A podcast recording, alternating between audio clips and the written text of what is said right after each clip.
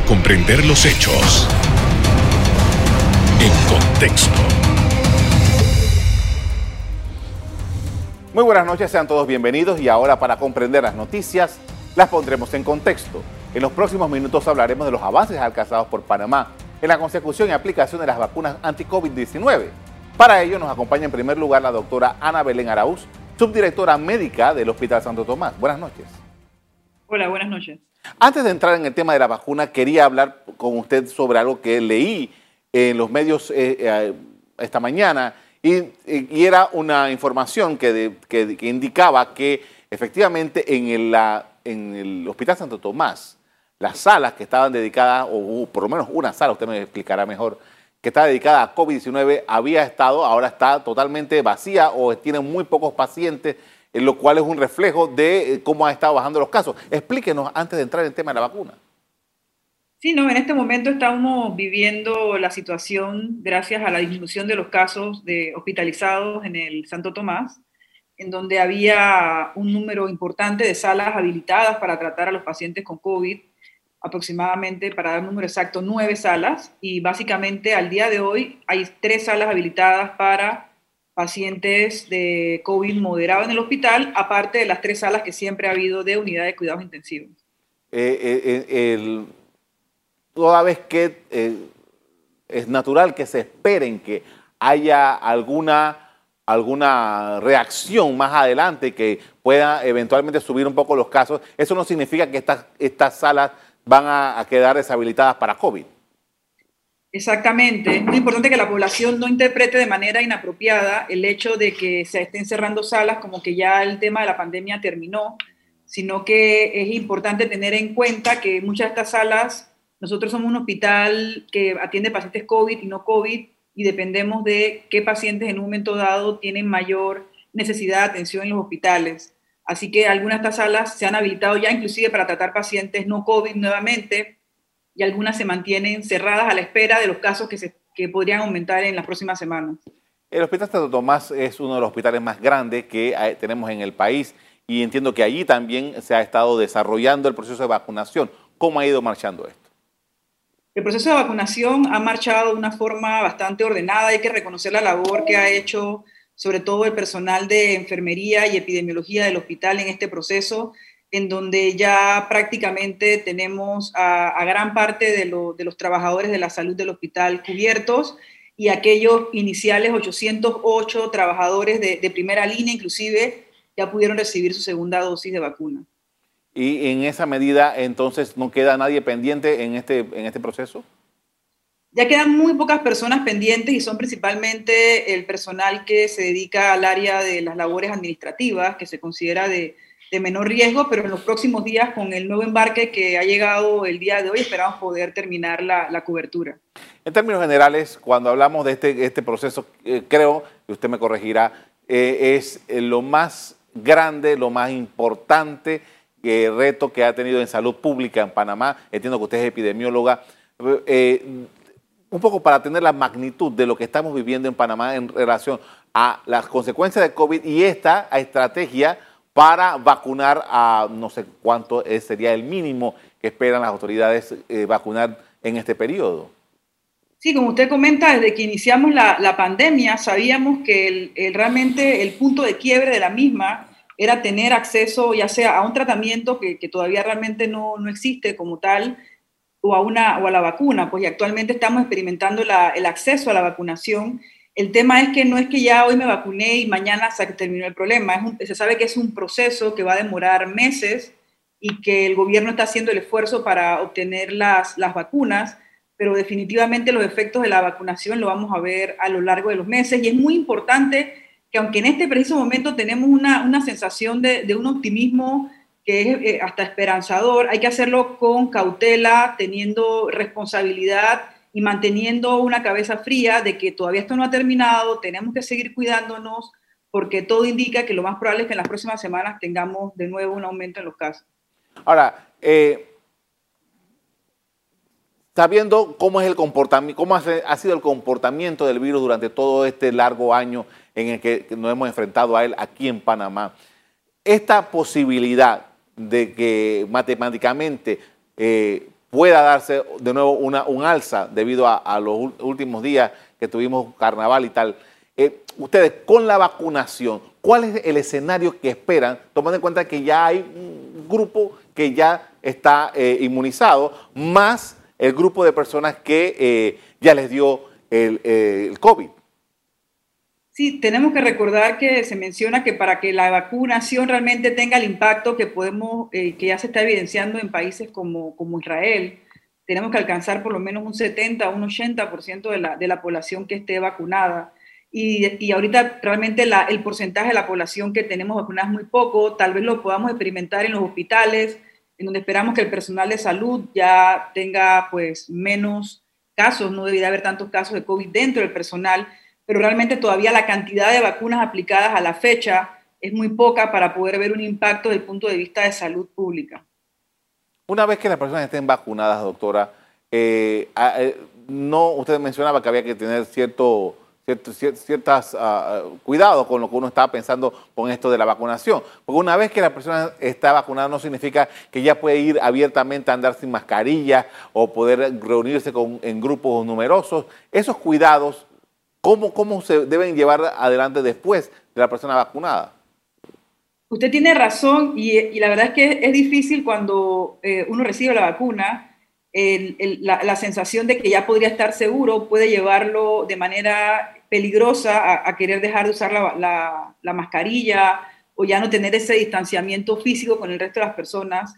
Y nos toca meternos ese chip en la cabeza de que aunque nos hayamos puesto la vacuna, todavía tenemos que seguir utilizando la mascarilla por un tiempo eh, prudente todavía, sobre todo porque recordemos que la, eficacia de la vacuna específicamente se ha demostrado en que nos previene que, quedemos hospitalizados o podamos morir por el SARS-CoV-2. Todavía está el, tema de que si todavía uno podría infectarse y aunque no tenga síntomas, aún así poder transmitir la infección. Entonces nos toca, ya tanto en teoría que está vacunado está protegido de alguna forma de no enfermarse gravemente, pero tal vez todavía sería un ente potencial de seguir transmitiendo. Entonces nos toca seguir utilizando las medidas y ser solidarios con el resto de la población para cuidarnos de una manera apropiada. Ahora, yo creo que, creo que el efecto de lo que le voy a comentar ha bajado un poco, pero eh, nosotros vimos por mucho tiempo algunas personas que estaban un poco reticentes con relación a la, a la vacuna y decían que parte del, tema que los preocupaba era que esta era una vacuna que no tenía mucha información acerca de la efectividad o del daño colateral o qué sé yo, las personas han tenido. Eh, ¿Cuál ha sido, de acuerdo con la experiencia que usted tiene, el comportamiento de las personas que se han ido vacunando hasta el momento? Bueno, la vacuna que tenemos en estos momentos, que es la eh, eh, vacuna basada en RNA mensajero de Pfizer, tiene estudios de eficacia y de hecho ya está, teniendo estudios de efectividad como nos están compartiendo eh, eh, del país de, Israel, ¿no? que es básicamente ver cómo se comporta la, vacuna en las situaciones no ideales de, un estudio de, investigación. Con respecto a daños colaterales, afortunadamente, pues las pocas reacciones que hemos visto han sido alguna una que otra reacción en piel, pero en términos generales, la mayoría de las personas, pues en el, en el, hospital específicamente, se han podido vacunar de una forma segura. Hemos escuchado que hay personas que tienen temor porque sí, que si se vacunan, que si no pueden ingerir alcohol, o que si no pueden hacer eh, eh, una que otra cosa, o que si eso les va a modificar su DNA. Y realmente estas son pues ya mitos que se están creando y que lo que hacen es eh, alejar a las personas de esta herramienta tan bonita de la ciencia y que precisamente va a tener ese impacto de, salud pública que tanto esperamos para eh, poder disminuir el reto de la pandemia. Le agradezco, doctora, por habernos acompañado esta noche. Muy amable. Cómo no, mucho gusto. Es momento de hacer otra pausa. Al regreso seguimos hablando del proceso de inmunización anti-COVID-19 en Panamá. Ya volvemos.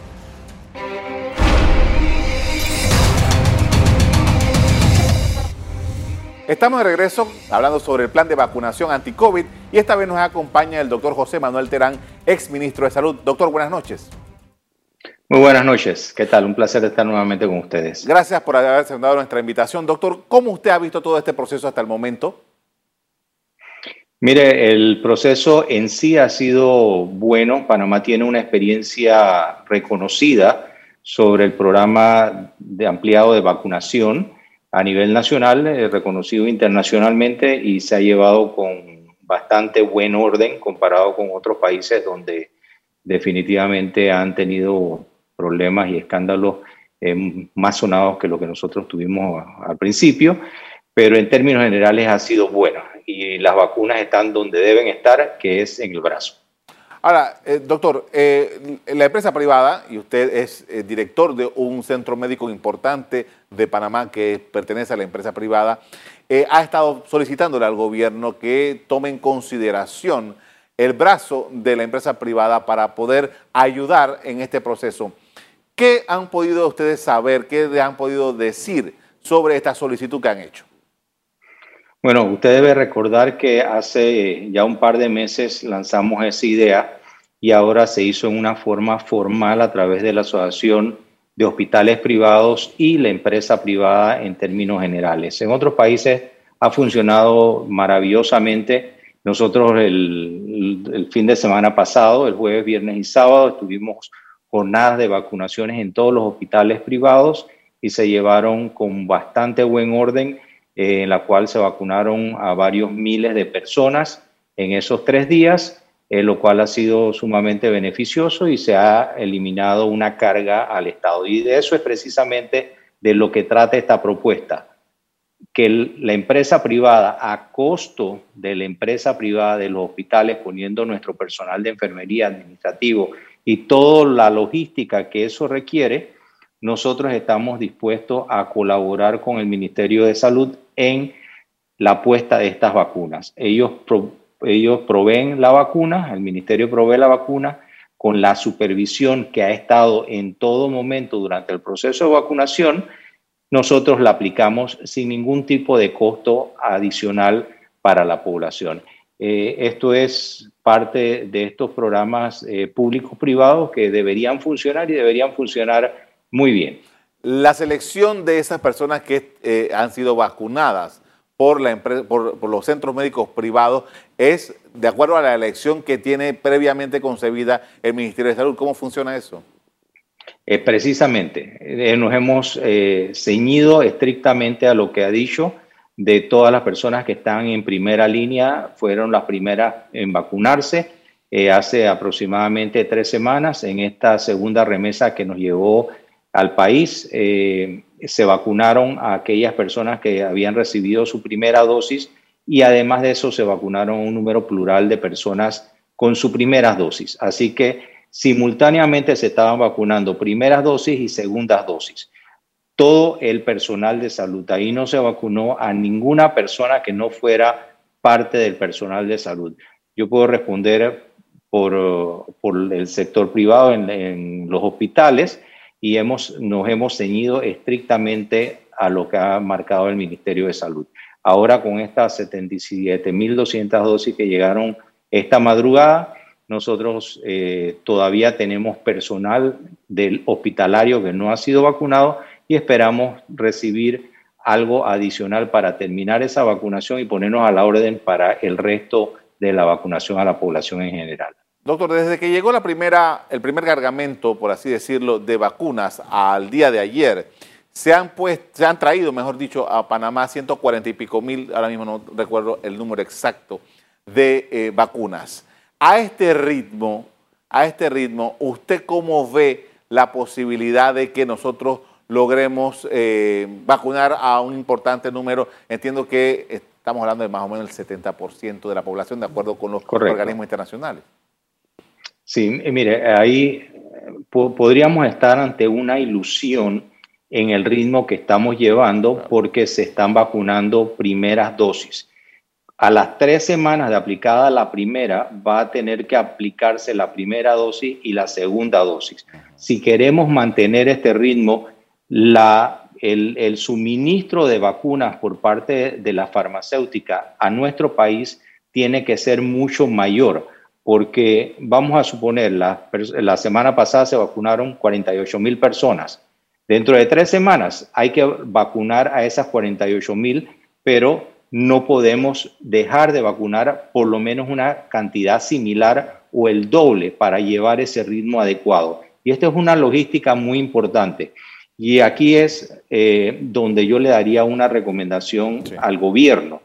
Nosotros tenemos conocimiento pleno de que el sistema funciona. Y hay una, una cuña publicitaria en la cual dice Panamá está vacunando exitosamente a la población, nosotros tenemos la experiencia así, sabemos que la tenemos. Ahora, quisiéramos saber cómo van a llegar esas vacunas a Panamá, en qué cantidades, en, eh, las fechas y cómo va a ser la distribución de la vacunación, porque esto es un proceso complejo en la medida en que se vayan vacunando personas primeras dosis y tres semanas después la segunda dosis. No es, no es algo sencillo y, yo en realidad quiero felicitar a, las personas que están a cargo de esto y espero que el proceso continúe también como ha estado hasta ahora.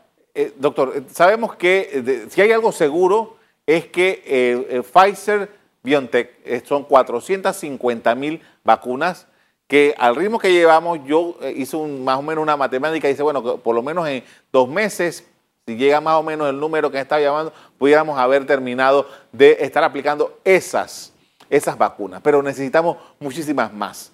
Y todavía no tenemos seguridad de los otros laboratorios que Panamá eh, necesita para traer vacunas. En su experiencia, en la administración de salud, ¿qué es necesario en un momento como este por parte del gobierno nacional para asegurarse de que esto no vaya a tomarse más tiempo del que realmente necesitamos, la urgencia que tenemos. Bueno, mire, yo creo que esta es una oportunidad muy buena para establecer una política internacional de relaciones internacionales de puertas abiertas. En la salud no tiene eh, una convicción política, no tiene una ideología política y si hay una vacuna que ha demostrado su eficiencia, su eficacia, entonces debemos hacer todos los esfuerzos para eh, adquirirla. Y retrotrayéndome un poquito al, asunto de la, de la, empresa privada, algunas personas dicen, ah, lo que pasa es que ellos lo que están haciendo es esto porque quieren hacer un lucro de esto. En Cuba, ellos están desarrollando una vacuna que se llama Soberana 02 y están haciendo muchísimas más dosis que la que requiere el pueblo cubano, precisamente porque ellos tienen un plan primero de exportar y comercializar esas vacunas, en el extranjero y segundo, utilizarlo como un mecanismo de atracción de turismo. Cuba vive del turismo en gran medida y esta sería una buena oportunidad. Tengo entendido que Chile también ha hecho algo similar de comprar más vacunas que, lo que la su población requiere precisamente para atraer al turismo. Estas son las políticas que nos permitirían poner a Panamá nuevamente en el contexto del camino hacia el desarrollo económico eh, que nos está costando muchísimo. En realidad, con todas estas eh, eh, disminuciones de, nuestros, de nuestra inversión y, no perder nuestro grado de inversión, eso sería terrible, ¿no? Con esto, doctor, vamos a hacer una pausa para comerciales. A regreso, seguimos hablando de la situación del COVID-19 en Panamá, a 13 días de que se cumpla un año de la admisión del primer caso en el país. Ya volvemos.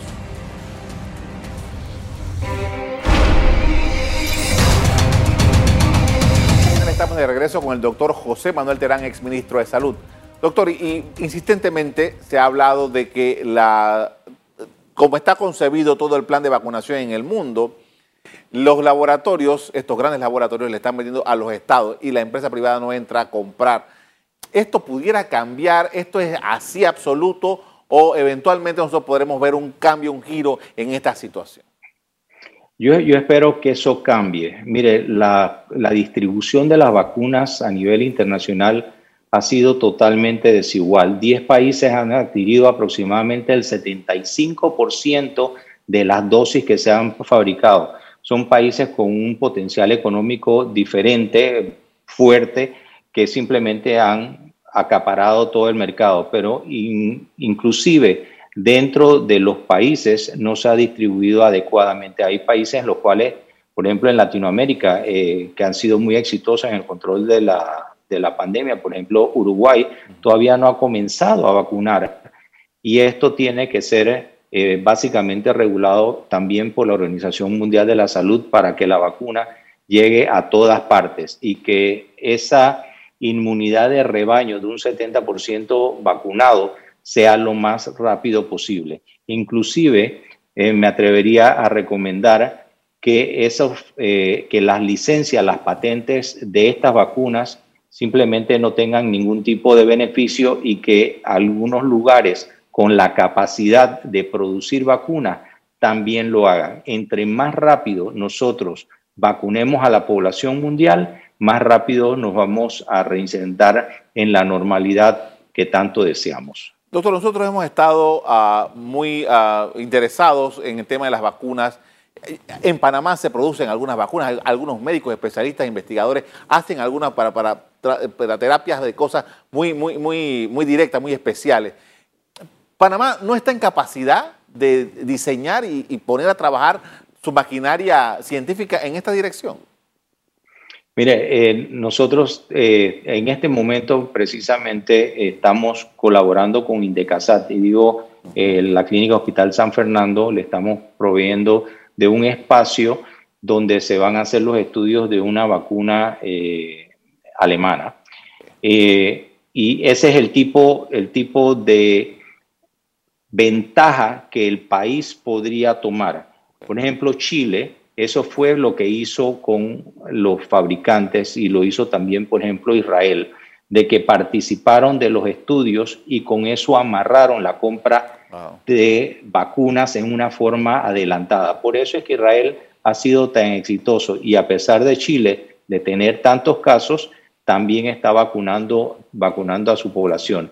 Tal vez eh, nosotros no tengamos esa capacidad de hacer la vacuna, pero sí de insertarnos dentro de un mecanismo que nos permita adquirirlas mucho más rápido que lo que lo hicimos hasta ahora. Doctor, como dije antes de ir al cambio comercial, en 13 días vamos a estar cumpliendo un año de estar viviendo esta situación con la pandemia en Panamá. Eh, eh, parece que hemos tenido unos, unos números favorables. ¿Cuál es su observación de lo que hemos logrado hasta el momento en Panamá? Miren, nosotros hemos tenido nuestros aciertos y, desaciertos. Hay que recordar que estamos aprendiendo todavía sobre el comportamiento del coronavirus. No hemos terminado de aprender. En este momento tenemos una paz porque las cifras están bajas, los hospitales eh, tienen capacidad de respuesta, eh, pero no podemos descuidarnos. Y, con cada situación de apertura hay esa posibilidad de que los contagios se vuelvan a disparar y que nosotros tengamos nuevamente ese estrés de tener las camas hospitalarias completas. Así que eh, la situación ha ido cambiando. Eh, ya hemos estado en, esta, en momentos como este de, de paz, de tranquilidad, en lo cual tenemos una buena meseta, pero dependerá de cada uno de nosotros mantenerla y no bajar la guardia, seguir nuestras medidas y a pesar de que hayas sido vacunado, eso no significa que tienes que descuidarte porque también eh, podrías contagiarte. Y con la vacuna lo que esperamos es que si uno eh, recibe el virus, se contagia, que por lo menos la enfermedad te dé mucho más leve que si no la tuvieras. Eh, para para convivir, doctor, porque la economía necesita movimiento y, para convivir con ese movimiento, eh, ¿cómo lo han logrado los países de éxito? Bueno, yo creo que todos los países eh, hemos estado básicamente navegando con, con la pandemia y como dijimos al principio de todo esto, si nosotros no teníamos un adecuado manejo de la parte sanitaria íbamos a devenir en una crisis de tipo económica con las consecuencias laborales eh, y el desasosiego social. Eh, ahora mismo lo que tenemos es que, que manejar nuestra situación manteniendo cada ciudadano la responsabilidad y no hacer lo que hemos visto muchas veces en la televisión durante estos días de carnaval en que ha habido un desenfreno y esas personas probablemente van a quedar dentro de dos semanas eh, hospitalizadas o siendo atendidas en un en cuarto de urgencia. Así que depende de nosotros. ¿Qué es lo que nosotros queremos como país? Asimismo tenemos que comportarnos. Si queremos un desarrollo económico, tenemos que tener un buen comportamiento sanitario para entonces poder lograr el desarrollo económico. Doctor, eh, al, principio de esta conversación nos hablábamos sobre el tema de, del proceso. Usted decía que el proceso había estado bien. Hay algunas cosas que se están señalando, particularmente con el presidente de la Asamblea Nacional. El valor de la transparencia en un proceso como este, ¿usted cómo lo ve? Totalmente. Eh, si no hay transparencia, la ciudadanía pierde la confianza en sus gobernantes y el mensaje no llega. Simplemente lo que crea es una rebeldía en vez de un acatamiento del mensaje. Así que la transparencia en esto es importantísimo, al igual que la rendición de cuentas, como en otros países donde le ha costado eh, la cabeza a ministros de salud, ministros de Relaciones Exteriores, eh, un presidente en Perú está siendo duramente cuestionado. Así que eh, transparencia, rendición de cuentas y certeza del castigo, yo creo que es lo que en realidad nosotros necesitamos como país con una visión integral hacia futuro. Agradezco mucho, doctor, por habernos acompañado esta noche con su posición en frente a esta etapa en la que nos encontramos con COVID-19. Cómo no, muchas gracias. Que pasen buenas noches. Igualmente, gracias. Tres lotes de vacunas han llegado al país hasta el momento. En total, se han recibido 157.900 dosis de las 450.000 que fueron contratadas a las farmacéuticas Pfizer-BioNTech. Al ritmo que han llegado en estas dos semanas, se podría concluir la entrega total en un mes. Hasta aquí el programa de hoy. A ustedes les doy las gracias por acompañarnos y les recuerdo que si quieren volver a ver este programa, búsquenlo en el VOD de Cable Onda, en locales, Canal Eco, invitándolos siempre a que continúen disfrutando de nuestra programación. Buenas noches.